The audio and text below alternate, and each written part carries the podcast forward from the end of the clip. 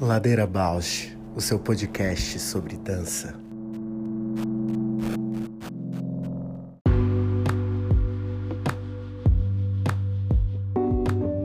Olá, eu sou a Juliana Alves e este é o Ladeira Bausch, um encontro semanal para mover pensamentos de corpo, com temas que nem sempre vão para cena, sem glamour e sem mito.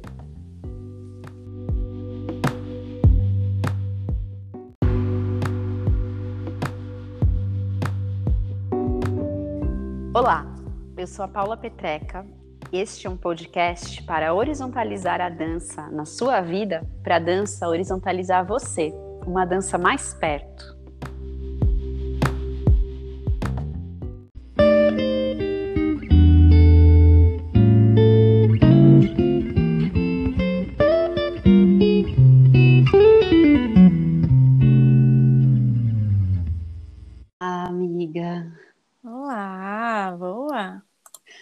Tarde, você.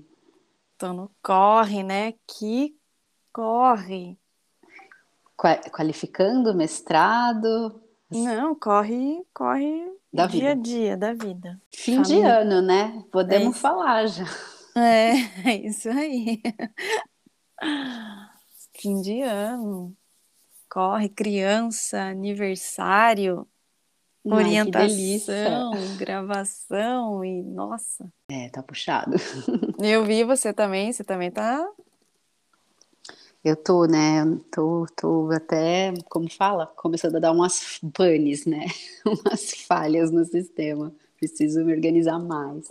Produção prestes a estrear, diferente, né? Uma produção que não era prevista depois de, de ficar bastante trabalhando sozinha, né? Imagino que tá em relação, depois também fica. Enfim, tem que se, se adaptar, né? Todos transformados. Divulgar. Eu, eu, essa semana até pus nos stories, muita gente veio conversar comigo a respeito. Eu comecei a encanar com uma história de direito autoral. Você uhum. sabe bem disso, né? Uhum. E, e aí fui atrás para tentar deixar as coisas justas, transparentes, né? Tudo legal para todo mundo e, e, é impossível. Resumo da ópera é impossível. E isso me estressa enquanto preocupação, sabe? É, porque essa, essa questão legal, ela esbarra, né? Ela não é translúcida, límpida, pura. E os direitos, eles borram, eles se movem. Não tem como controlar, né? Porque tem equipamento, tem direito sobre o tempo, sobre o olhar, sobre a criação, sobre a ideia, né? Muito difícil isso. Exatamente. A questão, assim, até tem é, questões jurídicas que vão cercando tudo. Só que eu fico pensando numa estrutura de produção independente. Eu conversei muito com uma amiga que trabalha numa companhia oficial. E aí, sem você ter advogados, um departamento jurídico, ficar. Eu fiquei pensando sobre isso. O que ela orientou seria produzir contratos com toda a equipe, com todo mundo envolvido no trabalho. E aí, enfim, se quer encaminhar para registrar as propriedades intelectuais, tem coisas que é possível fazer no Brasil e outras que não. Tem outras que você tem que registrar em escritório estrangeiro, porque são legislações que escapam a território, né? Digamos assim. Olha a treta. E uhum. aí a, a sensação que dá é que não é de um amadorismo, mas que no mundo independente, na cena de dança independente, é impossível se mover através desse, dessas regras de um macrosistema. E aí, enfim, vai despertando aqui uma série de, de, de, conflitos mesmo, de transtorno, de. Ai, às vezes eu falo, já que é meio amador mesmo, talvez eu queira ficar só amadora mesmo. É aquilo que a gente fala, né? O quanto implica, né? E se confrontar com essas burocracias e coisas que desviam, né? E por outro lado, eu fico assim, meio invejando, né, alguns outros amigos, colegas que também trabalham de uma maneira mais independente, mas de repente tem um super produtor parceiro, que se não resolve esses perrengues, tá ali junto pra, sabe? tá no perrengue junto. São questões assim que ficam me atravessando. Eu fico pensando, puxa, eu conheço muita gente bacana que trabalha com produção, né? Como é importante esse trabalho também. Talvez uhum. até a gente podia trazer alguém aqui no Ladeira para falar disso. Nossa, super pertinente é, o campo da produção, né? A gente não é que não dá muito valor, é que fica num lugar mais invisível, né? Exato. Do fazer, assim.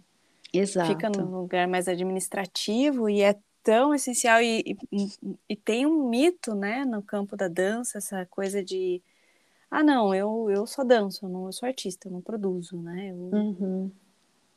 Não, e é uma, ingê, uma ingênua maneira de pensar, porque se você não tem essa, esse conhecimento né, de administrar aquilo que a gente já falou também de plano de carreira, Sim. é uma maneira de você se ver como um, uma potência de, de trabalho, assim, né? Um, você tem todos em uma pessoa um sujeito profissional da dança tem em si deveres, direitos, como é que fala assim, modos de pensar como se fosse uma empresa, assim, né? Como se fosse uhum. um é, tem que ter um cronograma, um plano de curto, médio prazo, um, planilhas, planejamentos. E a gente não tem muito essa esse modo de, de aprender junto com a dança, né?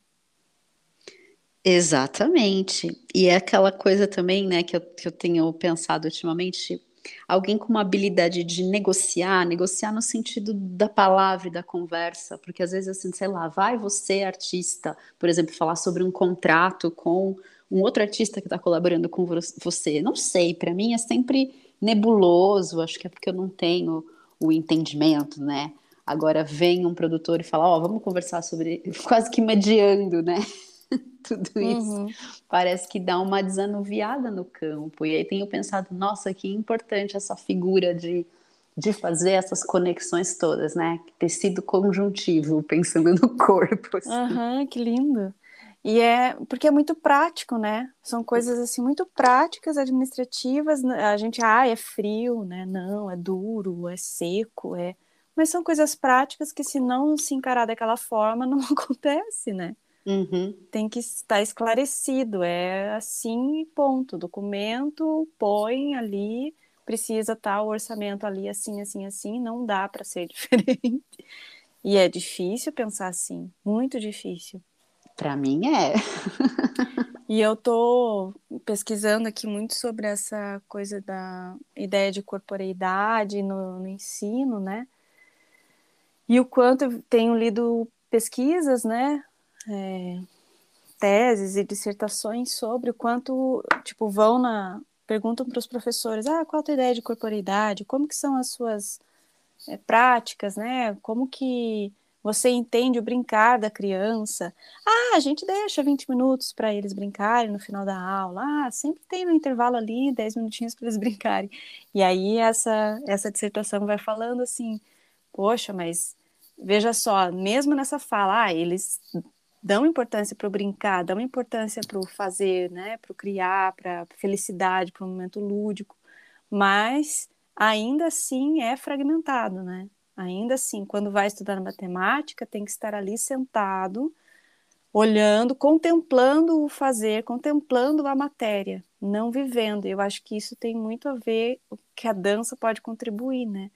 E o que eu acho que os produtores aprendem muito a, a dialogar, porque acho que tem muitos produtores de artes têm a paixão, mas se não a, tem a parte mais racional e mais prática e conseguem casar essas duas coisas assim, né? Porque tem uma paixão na arte, se não nutrir aquilo de modo como a produção vê, não vai não vai acontecer assim, né? Vai ficar ali só no, no lúdico só na imaginação, na fantasia e tal.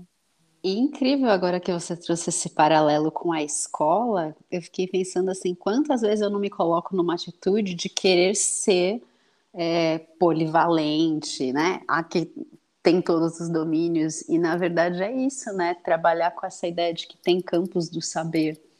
que são distintos e que colaboram, né? Não precisa estar tudo num lugar só, numa pessoa uhum. só. Pode se criar essas conexões mesmo. Uhum. Amei é ouvir isso. São modos, né, subjetivos de ver, de fazer. E, e se a gente entende que não precisa também uma pessoa não precisa contemplar tudo das exigências pedagógicas, por exemplo, conteúdos e habilidades, mas se a gente entende que aquele corpo ele está tá sendo compreendido como corpo, né? Uhum. Não não tendo corpo, mas sendo corpo, muda tudo, assim, né? Aí você não precisa agora arrastem as cadeiras para fazer uma atividade de corpo. Poxa, mas por que né? Diferente você pensar que está integrado. Não, eu quero sentar assim, eu quero. Uhum. O corpo já está na cadeira, né? Exato. Uhum. Ai, que bacana te ouvir falar de escola, assim, também avivou muita coisa. é, o que eu estou bebendo hoje, essa semana, estava bem interessada nisso, assim, né? E quando lê, assim, vai abrindo, fala, nossa, claro. E daí as falas das professoras bem queridas, assim, né? Não, criança, criança, claro, é um momento feliz, tem que brincar, mas, mas também tem que ter limites. Tem uma professora que foi super assim, eles precisam viver um momento feliz da infância, entendendo que existe um contexto, né? Limites. E daí tem essa, esse lugar também da, da, desses textos que eu li que fala assim do papel, né? O ofício do aluno e o ofício da criança. Que é hum. é muito interessante também. Pensar que não é importante separar para distinguir qual é o, as exigências como criança, as exigências e deveres e direitos como criança, exigências, direitos e deveres como aluno, né? mas isso tudo às vezes fica muito borrado, muito obscuro, e quanto o entendimento foi mudando muito, né, na história, assim, da sociologia, por exemplo. Eles falam, assim, na tese de que há 100 anos atrás não existia nada sobre o que é ser criança. Até não era porque nem... o conceito é recente, né? É, exato, é mais... Ah, eu não vou, vou, não vou me equivocar aqui querendo dizer datas, mas a partir do desenvolvimento da sociologia da infância, sociologia da criança, foi se denominando deveres, direitos, papéis sociais. Do quando, quando vem o conceito da criança, da é, infância. É, deu uma trovoada aqui, eu acho que foi bem na hora que eu dei a trovoada, apareceu uma janelinha. é hoje, tá? Um tempo feíssimo aqui. Ai, Sabe quando tempestade. faz aquele, uh aquele aquela nuvem assim de, carregada de eletricidade. é, então, aí quando começa a mudar, porque até então, por, por, exemplo, até como mulher, quando mulher não era vista como alguém, né, uhum. um sujeito, assim, não tinha papel social. E aí as crianças também, elas não eram, eram vistas assim como, não, nem eram vistas, porque não eram faladas, né? Elas não eram, não, não tinham como conceito, assim, como... E é a partir disso que vai elaborando, né? Nossa, quanto caminho, né? Já andamos muito. E elas, é isso, é o muitos pensam, é, não, é porque também é, é uma contradição, né? Pensar que elas são o futuro. Mas, poxa, colocar sobre elas o futuro, né? porque elas já são crianças nesse presente. Uhum. porque elas não precisam ser futuro só por ser porque vão serão adultas. É, isso, aquela ideia, né, de o que você vai ser quando crescer. Então, uhum. agora você não é. Né? Uhum. Muito aprisionador, né?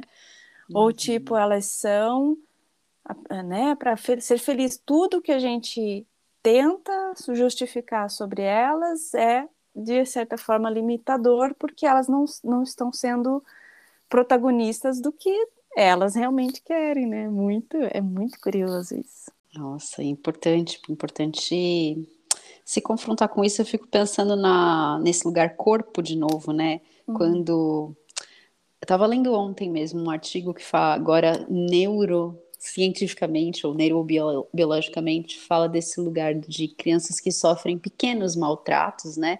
Isso interfere na formação do sistema nervoso, da cognição, uhum. né?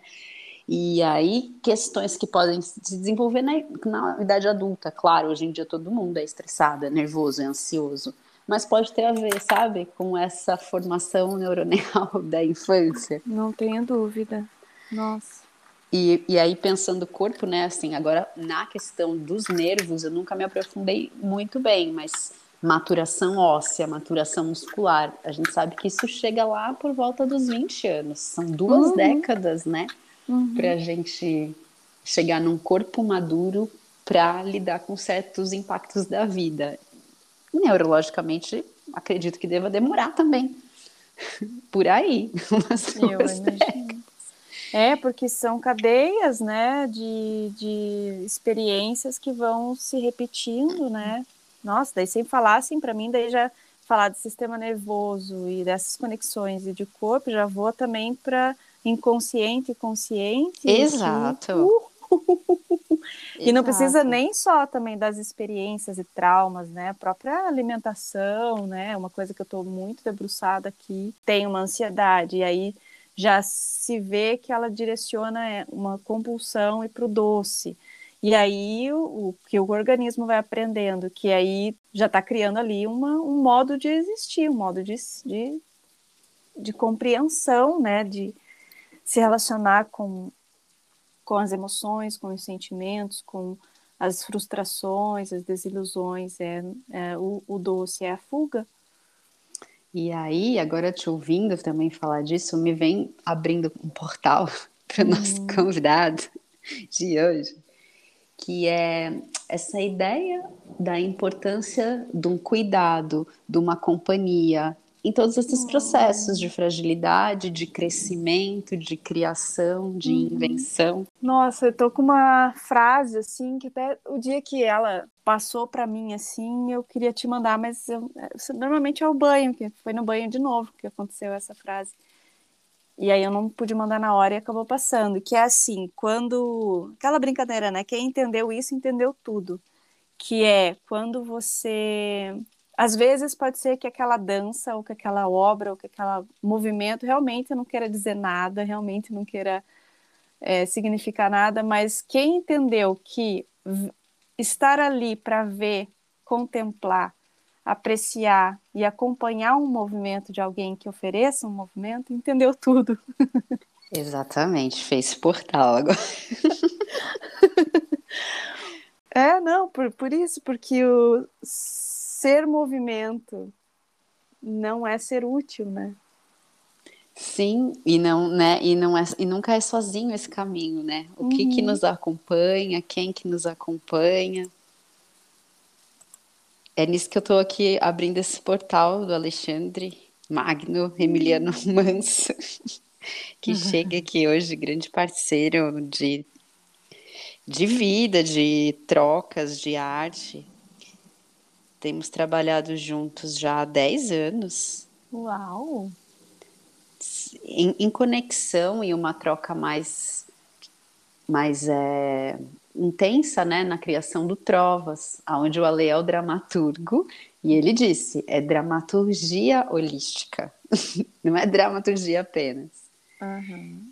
E aí que me ocorreu de convidá-lo também para o Ladeira para vir falar do que ele está chamando de dramaturgia holística, mas tem esse lugar muito de da companhia, claro, né, de estar junto, mas de estar junto mapeando que, claro, né, a criação acontece nessa dinâmica de que me move, como que eu vou para estúdio com isso, que tipo de material isso gera, mas ele vai trazendo todas as outras instâncias que podem estar atravessando isso, sabe? Que uhum. nem sempre está consciente, que está mapeado, que está numa ligação direta o que a gente faz, né, dentro de sala.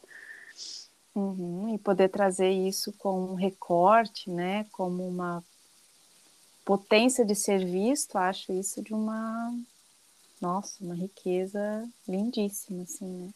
Tô curiosíssima para saber, eu sempre amei, assim, ouvir sobre dramaturgia e entender mais sobre, e acho um, uma área lindíssima de se conversar, né? E, e, e dramaturgia holística, para mim, é um grande mistério para ouvir tudo. Eu vou mandar para ele o link para ele vir falar, mas tem a ver com isso, né? Às vezes você no banho continua organizando o trabalho, uhum. né? Às vezes é observando o que você tá, que tipo de cores você tem usado no seu dia a dia, nas suas roupas, que você está elaborando uma instância do trabalho. Uhum. Então vai ganhando essas outras conexões. Muitas camadas, né? Uhum. Então, bora! Bora lá chamá-lo.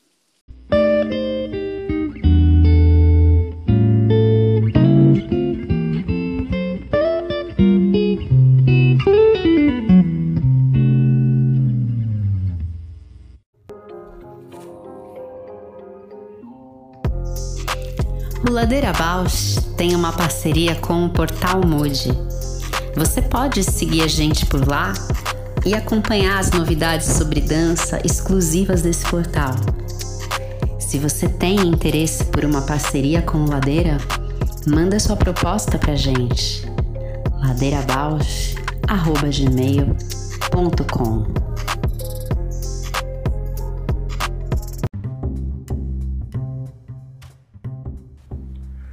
Ladeira Bausch, o seu podcast sobre dança. Então, bem-vindo, Ale. Uh, obrigado, Paula. Obrigado, Ju. Obrigado, Ladeira Bausch. Ai, que querido. Que prazer estar falando contigo. Prazer Fico acompanhando. também. Ai, que delícia. Ale, então responde a pergunta que abre o nosso programa. Quem é você na ladeira?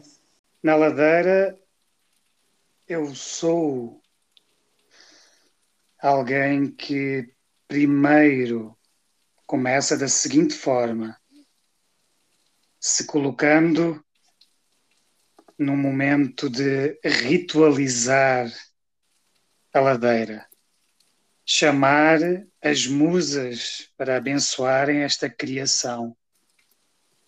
Ó divina poesia, deusa, filha de Deus, de Zeus, mantenha viva para mim esta canção do homem de múltiplos interesses, que depois de ter pilhado o âmago da cidadela da sagrada Troia, foi levado a vagar dolorosamente pelas costas litorâneas de outros povos, vivendo segundo seus costumes, bons ou maus, enquanto o seu coração, através de todas as viagens marítimas, sofria em agonia para se redimir e levar seus homens para casa em segurança.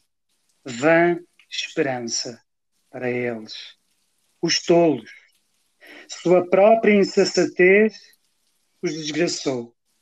Destruir pela carne o gado do mais exaltado sol, razão pela qual o Deus Sol escureceu o dia de sua volta.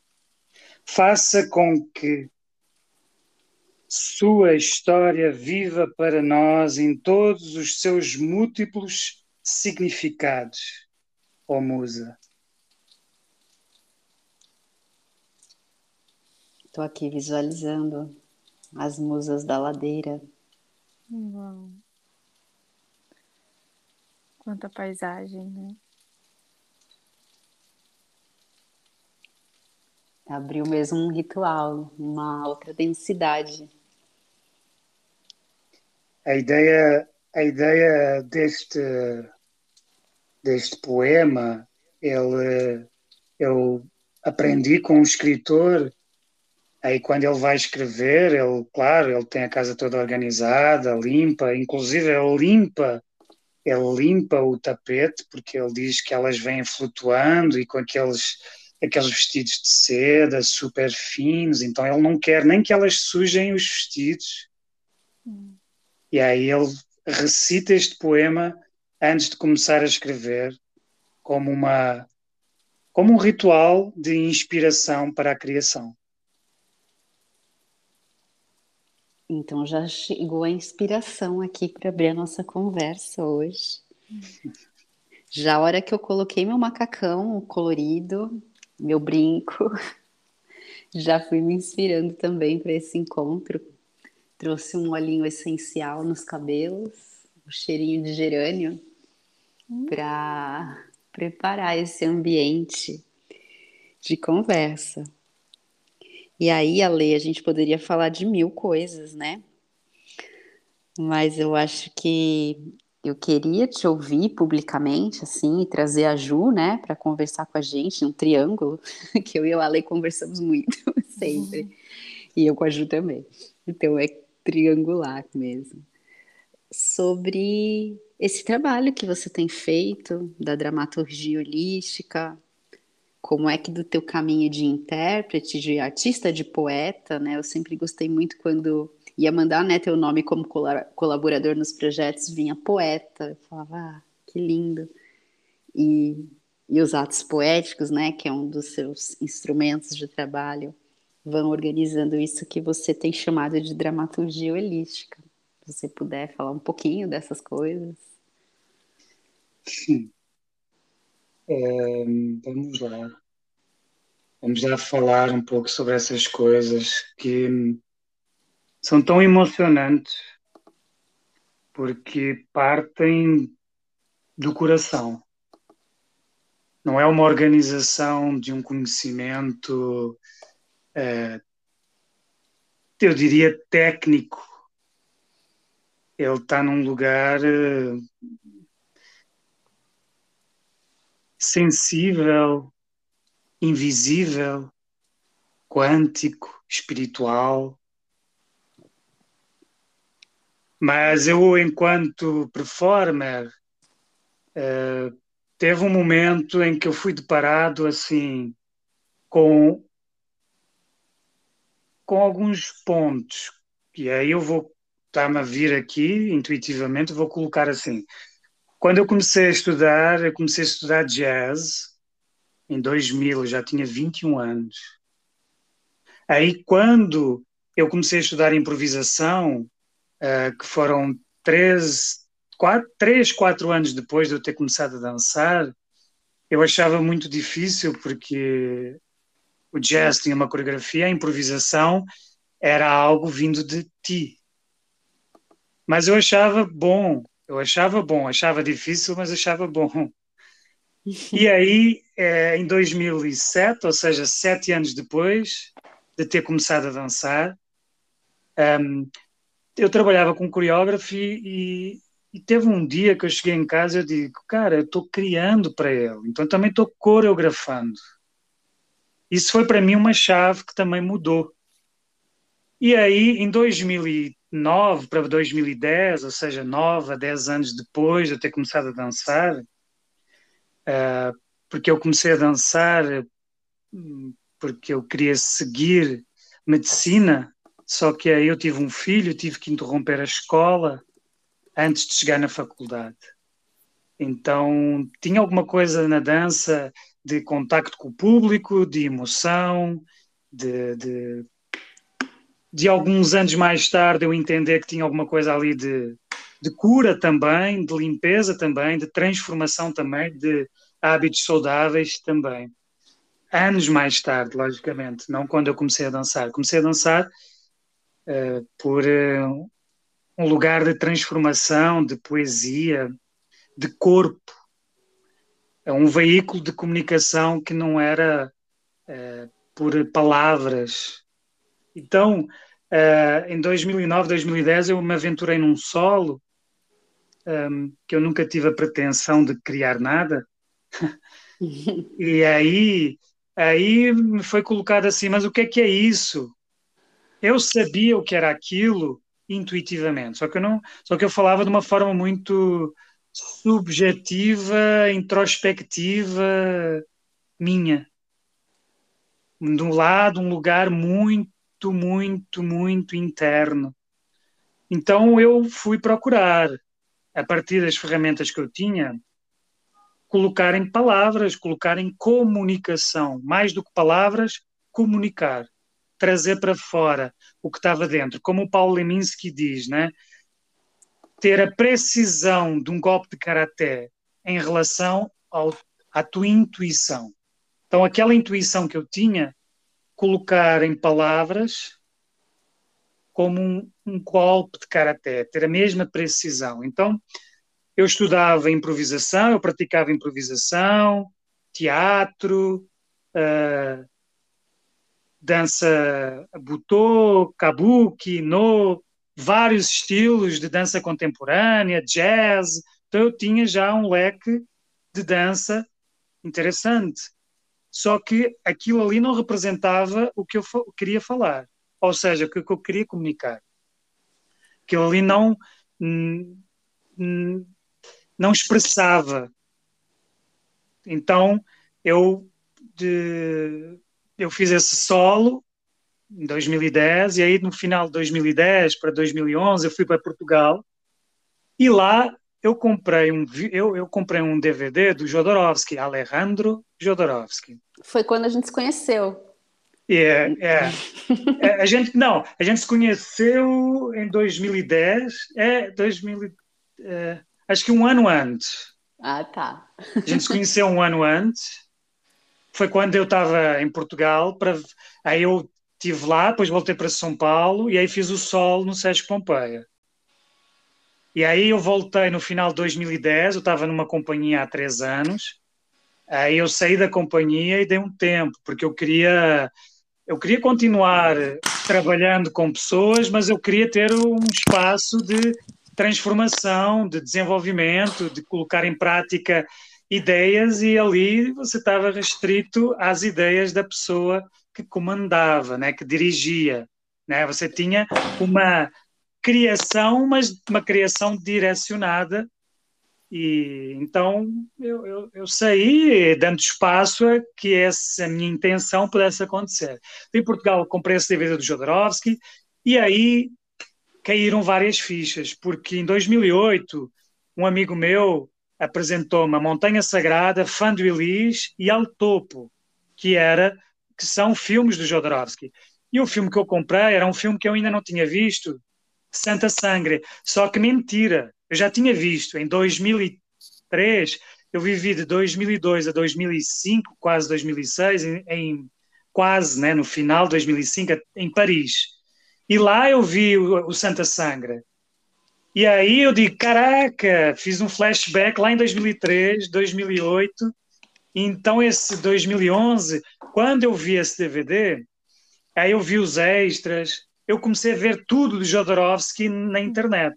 Aí eu comecei a ver o que ele falava sobre atos poéticos, sobre tarot, sobre o que ele uh, se interessa, se interessava, sobre a poesia dele. Aí eu disse, ok, aqui tem o que eu quero expressar. Os atos poéticos, para mim, com, expressa o que eu queria expressar lá em 2011, que era não só um lugar de improvisação, não só um lugar de poética, mas um lugar de espontaneidade, um lugar de determinação espontânea. E aí é isso. Eu fui estudando, estudando, estudando, estudando, estudando, estudando, estudando, estudando e colocando em prática.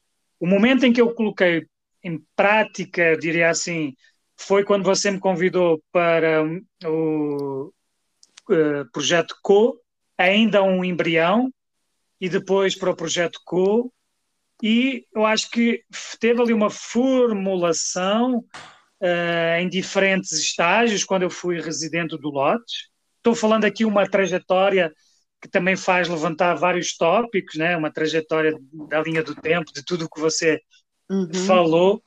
Uh, então, lá no Lotes, eu, eu, experimentei várias coisas, já tinha experimentado no projeto CO, depois no Lotes. Em 2015, eu fiz a residência Arco-Íris, e aí eu trazia uh, os atos poéticos, o tarô, uh, o, o uh, tudo como atos poéticos, dentro de um grande ato que era o arco-íris.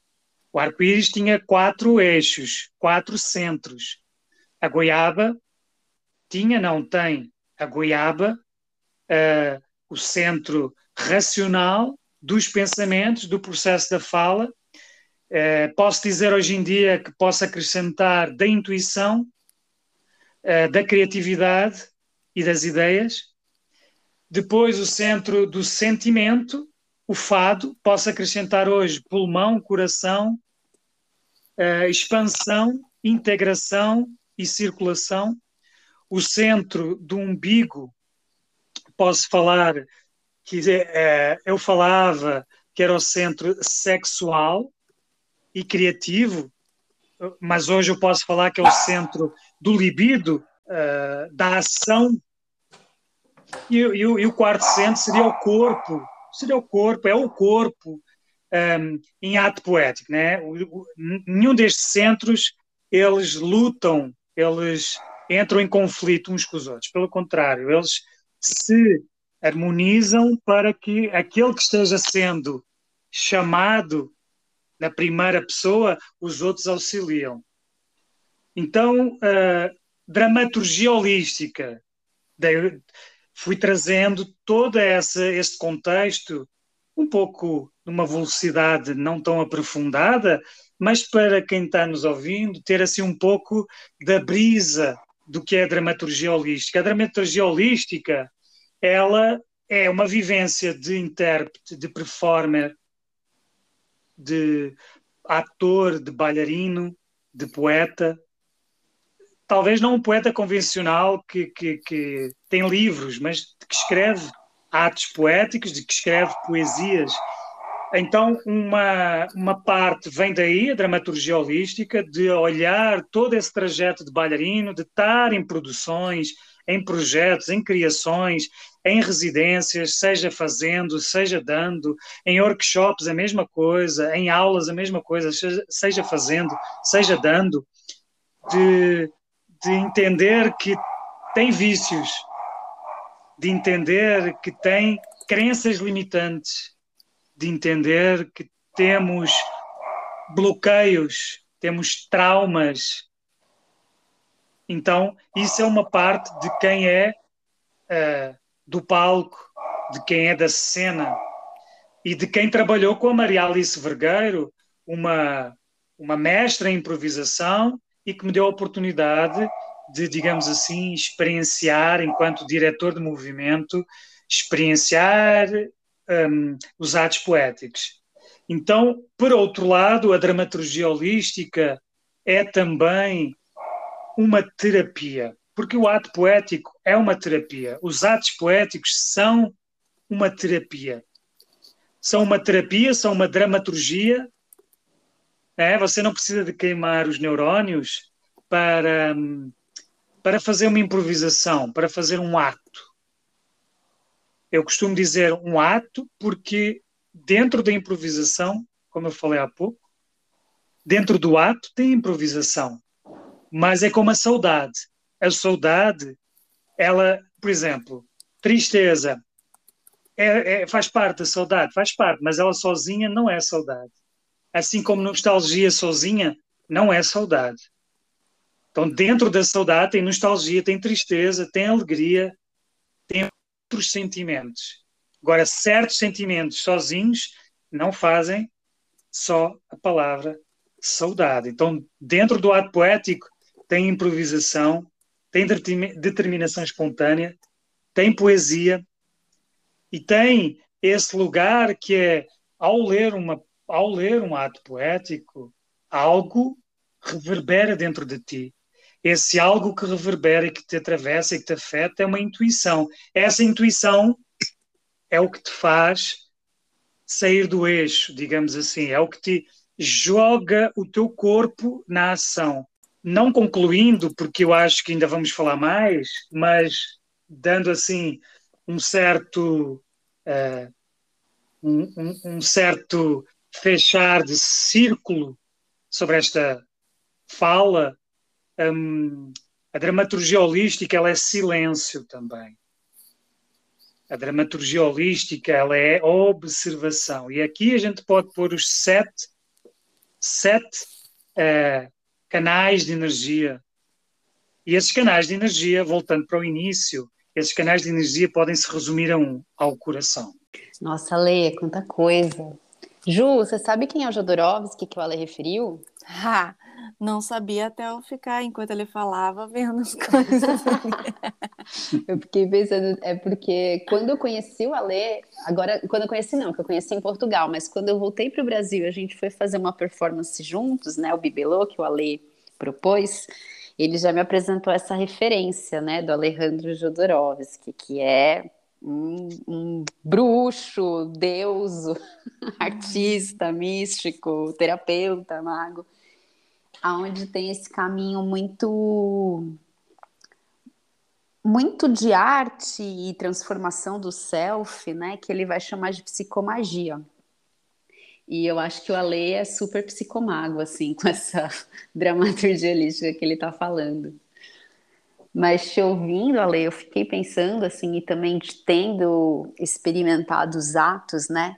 O quanto muitas vezes os treinamentos para cena, seja dança, performance, teatro, é, constroem um corpo habilidoso, um corpo que tem potências, é, instiga esse corpo a estar tá aberto a uma vulnerabilidade, né? Lidando então com potência e vulnerabilidade, que em certa instância, e talvez eu esteja, esteja falando de uma experiência parcial, é, às vezes esses corpos se cristalizam dentro de estéticas, dentro de tendências de moda, dentro de uma própria linguagem de um grupo ou de um artista. E aí, quando eu vou para uma aula tua ou para um trabalho contigo de ato poético, eu sinto que ali tem algo que é sempre desestabilizador, mas ao mesmo tempo propositivo para que algo, eu não diria novo, mas que algo que não está nesse repertório que vem sendo treinado apareça. Isso que eu acho muito genial, né? Como é que você instiga isso? E aí eu fiquei com vontade de te ouvir sobre o que que chama o teu olhar quando você está em aula com alguém ou em trabalho com um grupo, dirigindo, propondo a dramaturgia. O que que te chama no movimento, na performance de alguém, para você provocar com os teus atos, com a tua dramaturgia holística? Um, você falou da psicomagia, né? A psicomagia ela é composta, digamos assim, pelo um jogo de tarô, o jogo de tarô de Marselha, se joga um jogo e daí se intui um ato. Um, ou simplesmente a gente também pode tirar um ato, tirar um jogo de tarô. Né? O jogo de tarô é maravilhoso porque ele fala por ti, né? Então, quando a gente vai dar feedbacks, às vezes é, é melhor é, ser uma outra voz a falar. Nós até já brincámos disso, né? Jogos para adultos, né? Que fazíamos as nossas conversas ali, que está lá no nosso canal Atlântico Marginal, onde nós respondíamos a perguntas, mas não diretamente. Ou era por um poema, ou era por um, um vídeo, ou era por uma música. Então o tarot responde de outro jeito. Fala à nossa psique e não ao nosso ego. E os atos poéticos também. É, então pode ser junto ou separado. É, há algo que eu sempre vibro e que me emociona, que é o que vem de potência da outra pessoa. O que está ali já vibrando e, e, e potência. Tem coisas que é ruído, tem coisas que é, é exploração, tem coisas que é. Estou falando de movimentos, ou de gestos, ou seja o que for que a pessoa esteja ali fazendo que eu esteja observando. Né? Pode ser uma fala, pode ser eh, um canto, não interessa o que seja. Uh, então, observando, uh, tem momentos em que é de exploração, tem momentos em que a pessoa não precisa nem de um feedback, porque aquilo que ela está fazendo é só uma limpeza, é só lixo que ela está tirando, mas tem momentos em que é, no meio disso pode ser que surja alguma coisa que ali tem uma pedra preciosa, que ali ela já está fazendo algo que eu intuo. Aí é, uma, é um diálogo comigo, né? Lógico, é um diálogo comigo, e eu tento ter naquele momento uma pureza espiritual. Isso é dramaturgia holística. Não é o meu ego, não é os meus conceitos, talvez às vezes eu seja limitado em termos de conceitos artísticos e de referências e, e de leituras. Uh, eu nem faculdade tenho, né?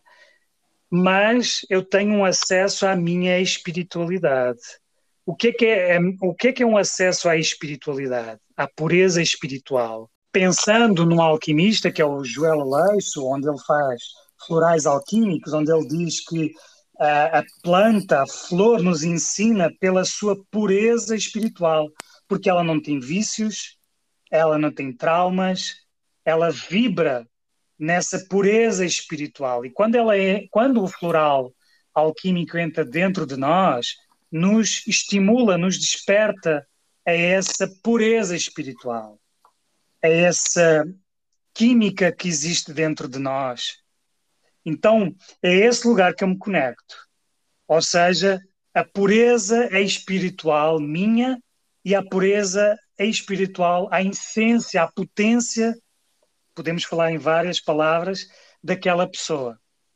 Porque há lugares, como eu já falei, que são lixo, por exemplo, que são a exploração, que são investigação, que são de outras ordens que podem nos darem pistas mais tarde, né? não é descartado, podem nos dar mais pistas mais tarde sobre aquela potência que já surgiu ali, sobre aquela, sobre aquela hum, digamos assim, lembrando do Nocorda, né? que a, ameba sai, nós somos seres marítimos, aquáticos, saímos da água, aí como uma bolsa de água e aí vamos, vamos, vamos evoluindo e na nossa coluna ainda resgatar, é tem resquícios dessa nó corda, né?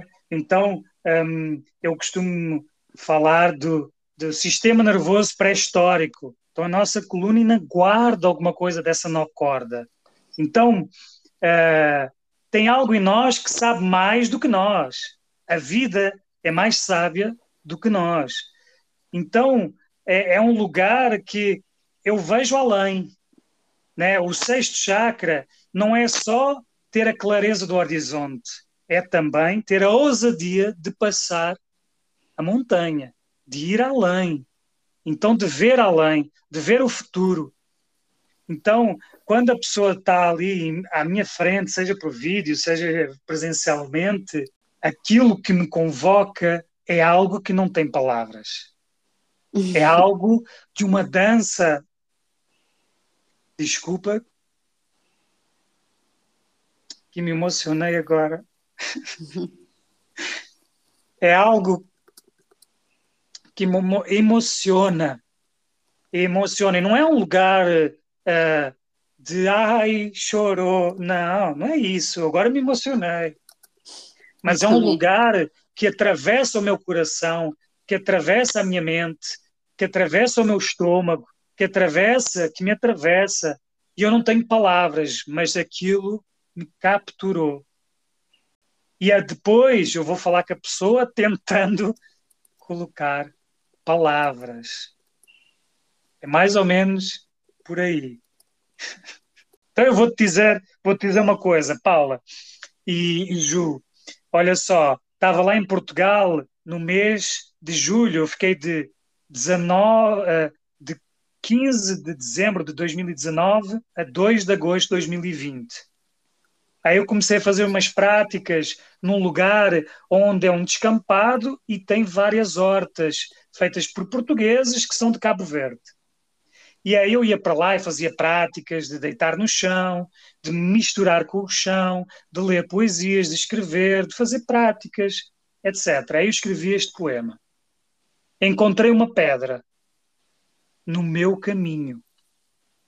Nos segundos seguintes, essa pedra revelou-se preciosa.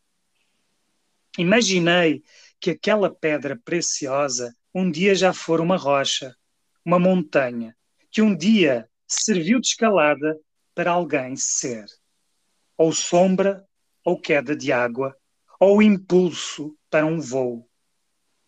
Dialoguei com a pedra e ela contou-me histórias antigas. Contou-me que já fora uma caverna. Abrigou homens que fizeram fogo e dormiram em paz. Fez crianças sonharem e mulheres plantarem sementes nos seus corações.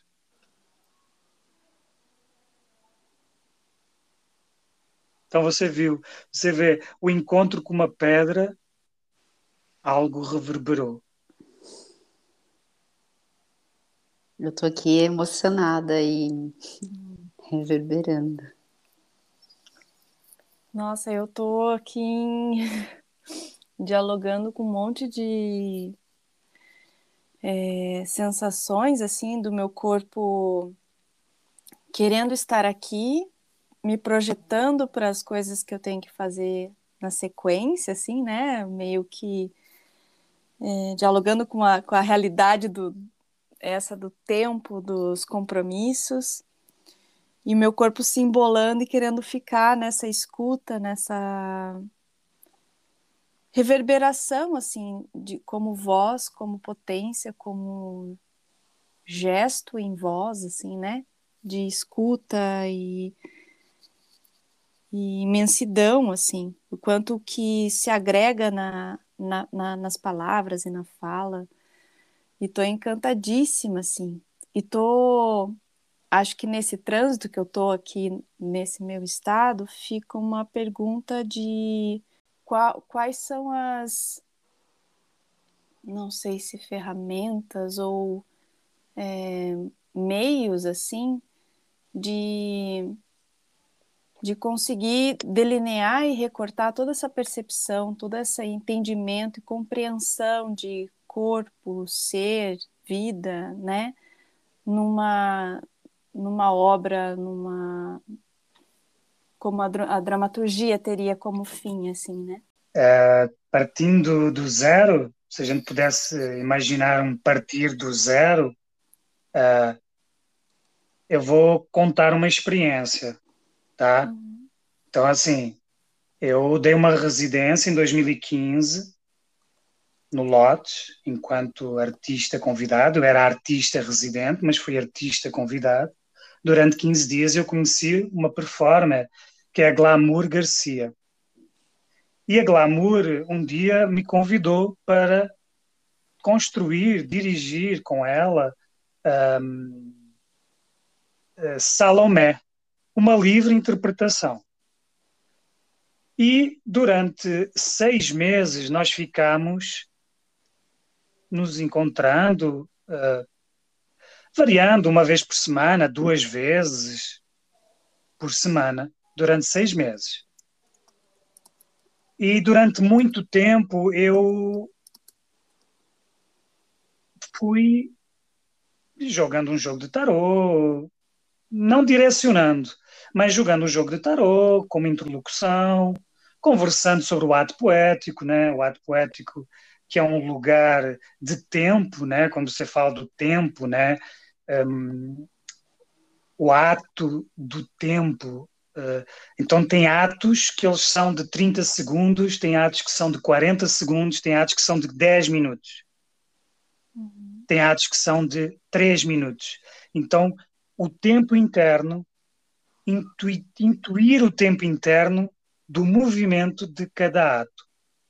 Imaginemos que uma obra tem um, uma hora e dez minutos.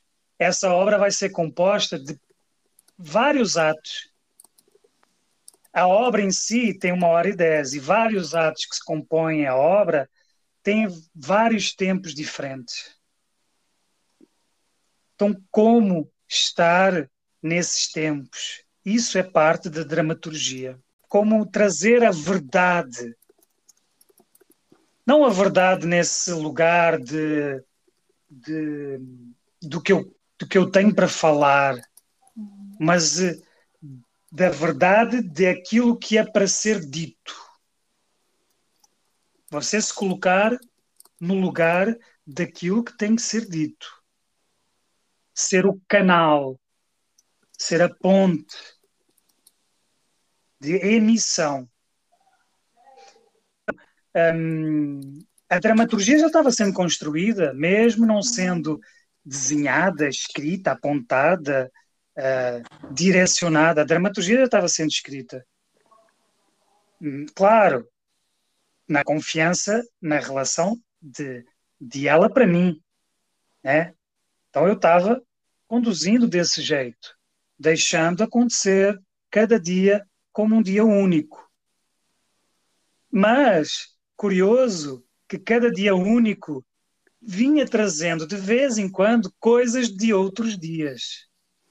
Então, naturalmente, tinham coisas já acontecendo que se repetiam de semana a semana e iam ganhando mais uh, contornos, cores.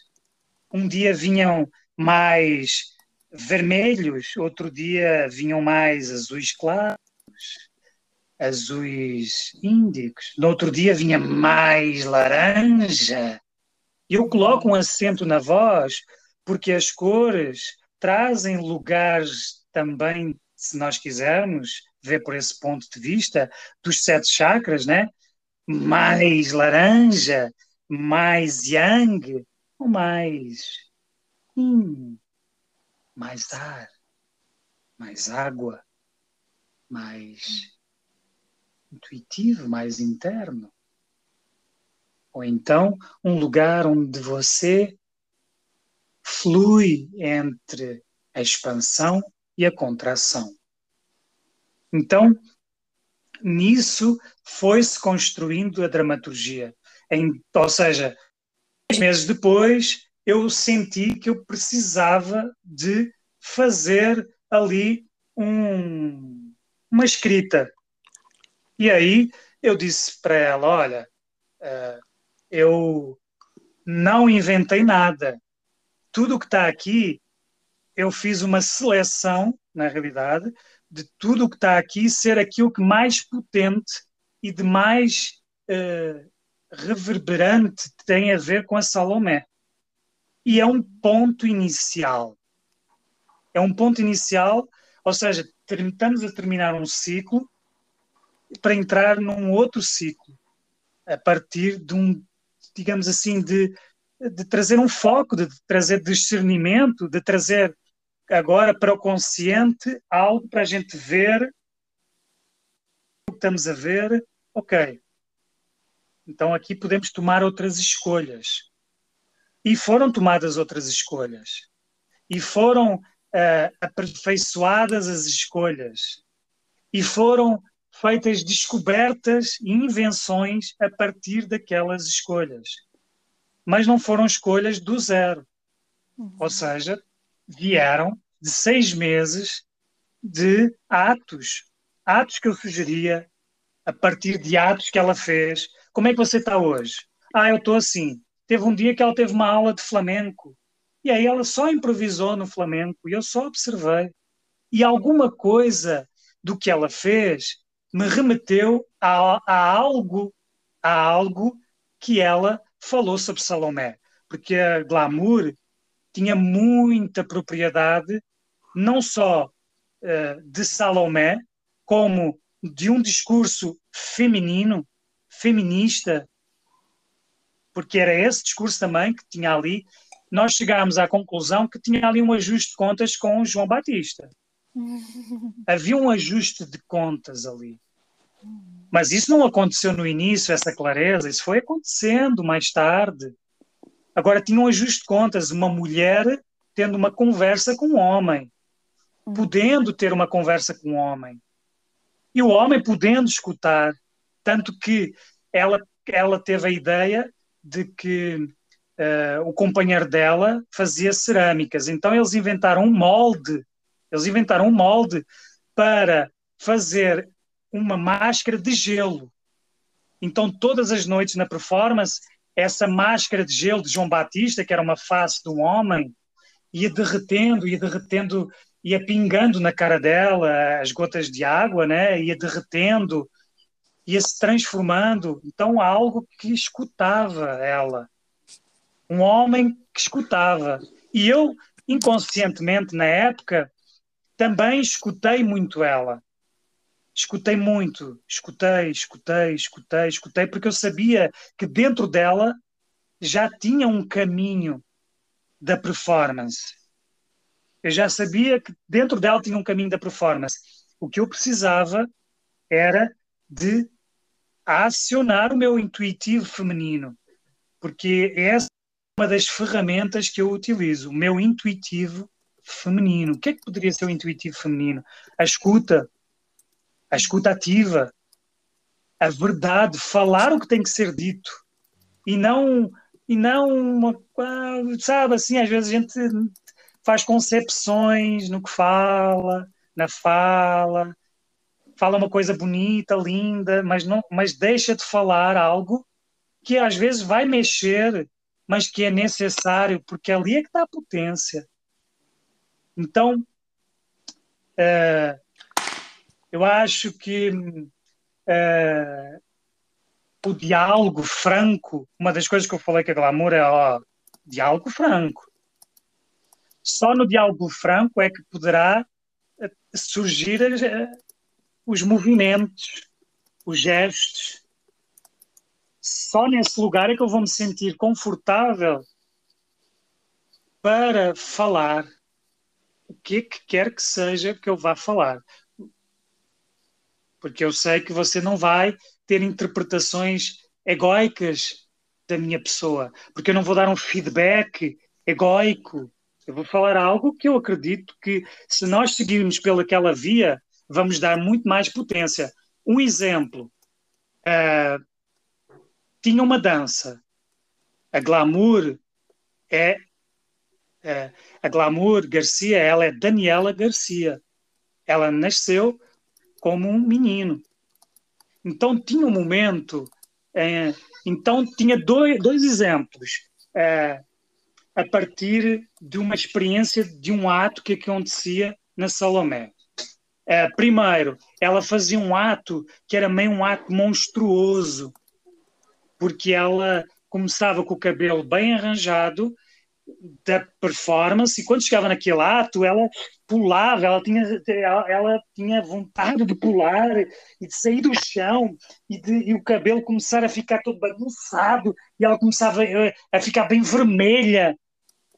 E ali para mim tinha, tinha também um discurso que uh, eu queria a Daniela. Eu não queria a glamour a personagem, a persona. Eu queria a Daniela. E eu dizia muitas vezes para ela: eu quero a Daniela, eu não quero que as pessoas. Eu, as podem até ir ver a glamour, elas podem até ir ver a glamour, mas eu quero que seja a Daniela aqui a trabalhar a Salomé. E aí, nesse momento, desse ato monstro, eu queria que fosse ela, Daniela, com os seus monstros, porque ela ainda uh, na época ainda não tinha feito cirurgia, uh, ela ainda tomava, ela tomava um hormônio, então uh, tinha muitos diálogos com a psicóloga sobre essa questão de, de fazer a cirurgia, né, de mudança de sexo. Então eu ali naquele momento eu, eu dizia para ela uh, de ela ir fundo naquele pulo que ela dava naquela. Quanto mais ela voasse para cima, quanto mais ela ficasse lá em cima, porque é, em formato de linguagem tem o fly low, né? tem o voar baixo, mas ali ela voava para cima, voar, sair do chão, ficar suspensa. Então eu dava asas naquele momento para ela e incentivava e estimulava ela a esse ato de, sem tocar em uma grande complexidade do que poderia ser aquela monstruosidade de lidar com um corpo, mas um corpo que não se encaixava. Então, de, de curar esses sentimentos através daquele ato se libertar a partir daquele ato. Ia para o ajuste, digamos assim, todo o ato, todo o ato de Salomé era, digamos assim, uma grande bruxaria onde ela se cercava de várias um, de várias pedras preciosas, sejam uh, expostas pelo corpo, presentes no ambiente, uh, movimentadas no espaço, até chegar a segurar a face de João Batista e ter o diálogo, ter o ajuste de contas.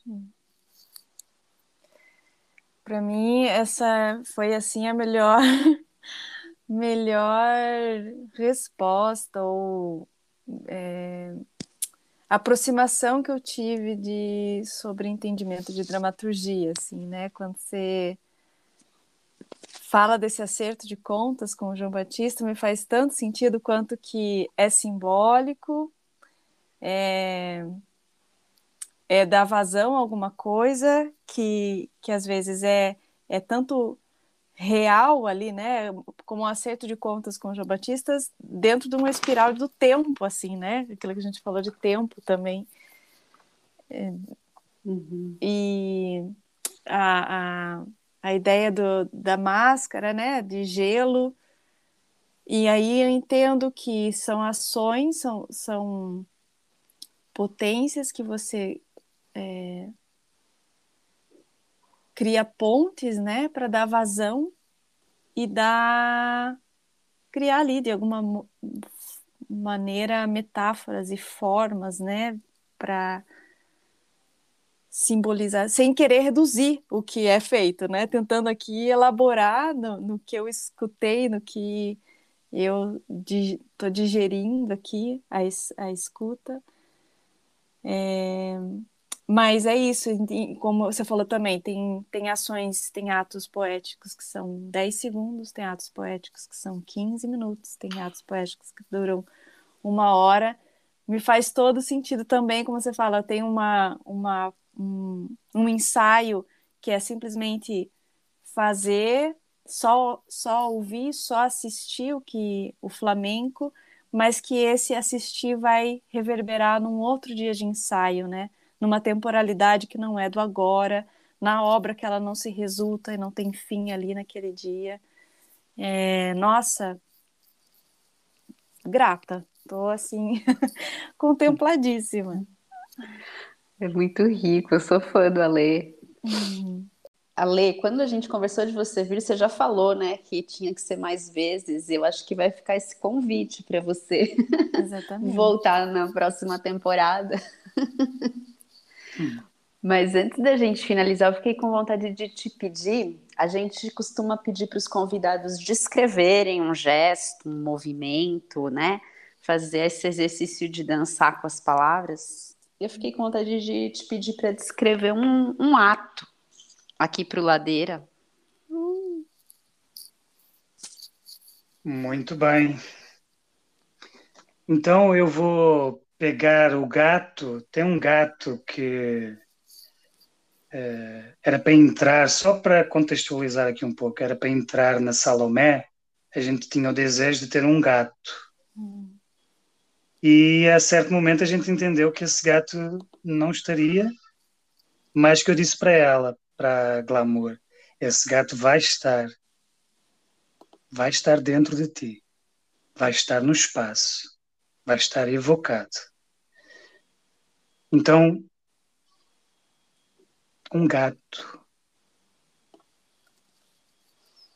Um gato negro com um focinho marrom e patas douradas, cauda branca e dorso malhado.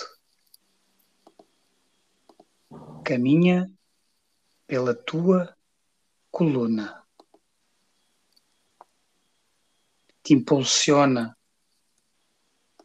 te estimula a um elan. Esse elan proporciona leveza no teu corpo ao ponto de os teus pés saírem do chão. e por um tempo eterno permanecer fora do chão, sustentado pelo coração, sustentado pelas artérias, pelas veias, sustentado pela contração do batimento e pela consistência da circulação sanguínea. Eu me apoio no espaço e flutuo, deixando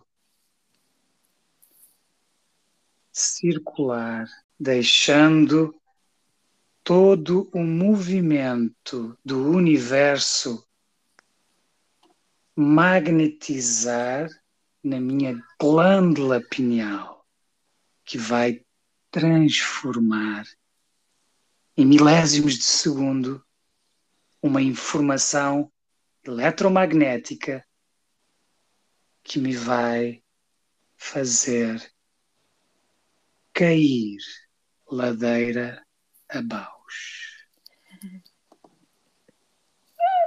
Uau! Ah, que maravilhoso!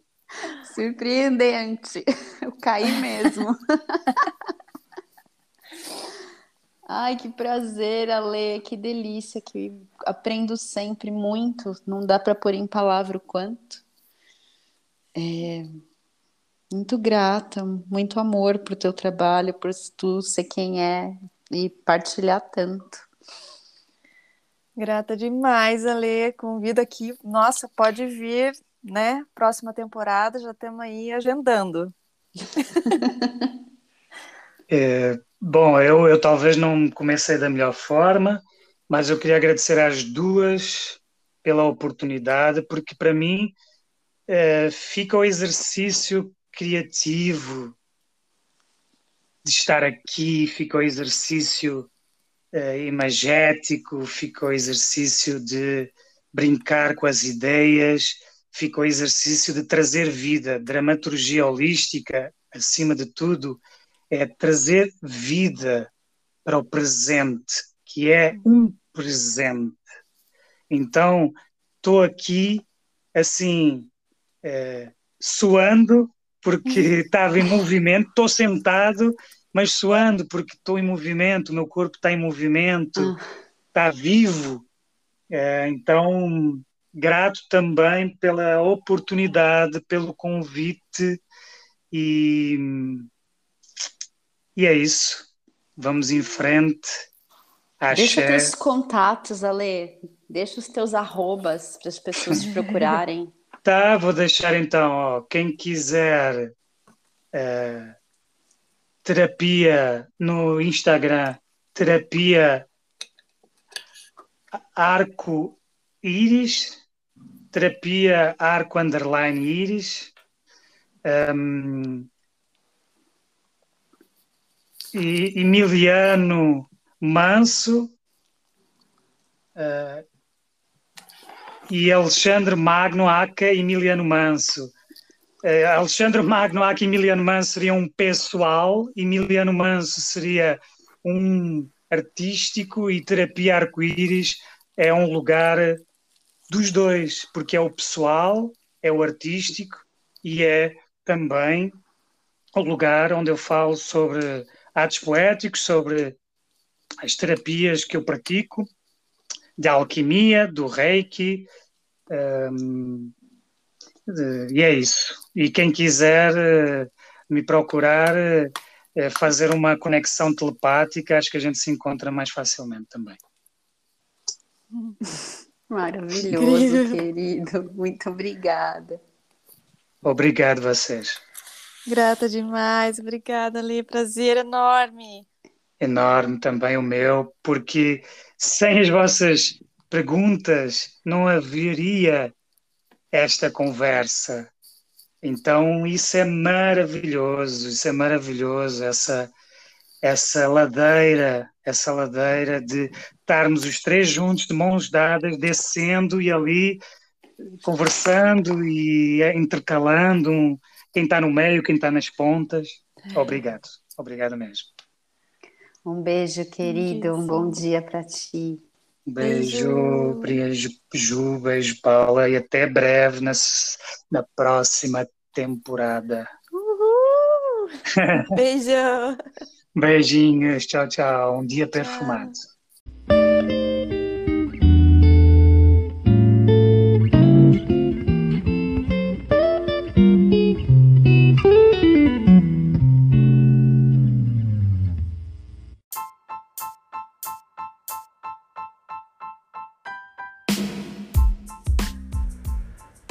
Ladeira Bausch, o seu podcast sobre dança.